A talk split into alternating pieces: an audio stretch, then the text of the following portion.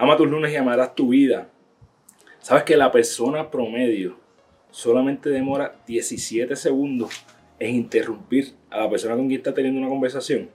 Esta semana lo que te propongo es que escuches un poco más a esas personas que están alrededor tuyo. Estoy terminando el book club, el segundo book club que he hecho con, con mi corillo de Gana tu Día, que se llama Gana Conocimiento Book Club. Estamos leyendo los siete hábitos de las personas altamente efectivas. Y el hábito número 5 es, primero, trata de entender antes de ser entendido.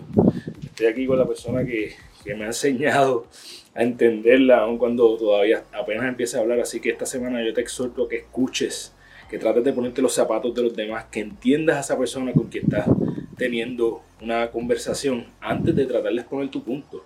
Muchas veces ni tan siquiera estamos escuchando, solamente estamos esperando para dar nuestra opinión Así que recuerda que eres la única persona responsable de todo lo que pasa en tu vida y que la forma en que tú cumples tus sueños es desarrollando los hábitos que te acercan a ellos.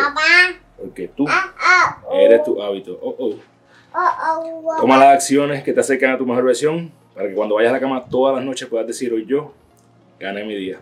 Catalina, yo le doy bye. Gana tu día.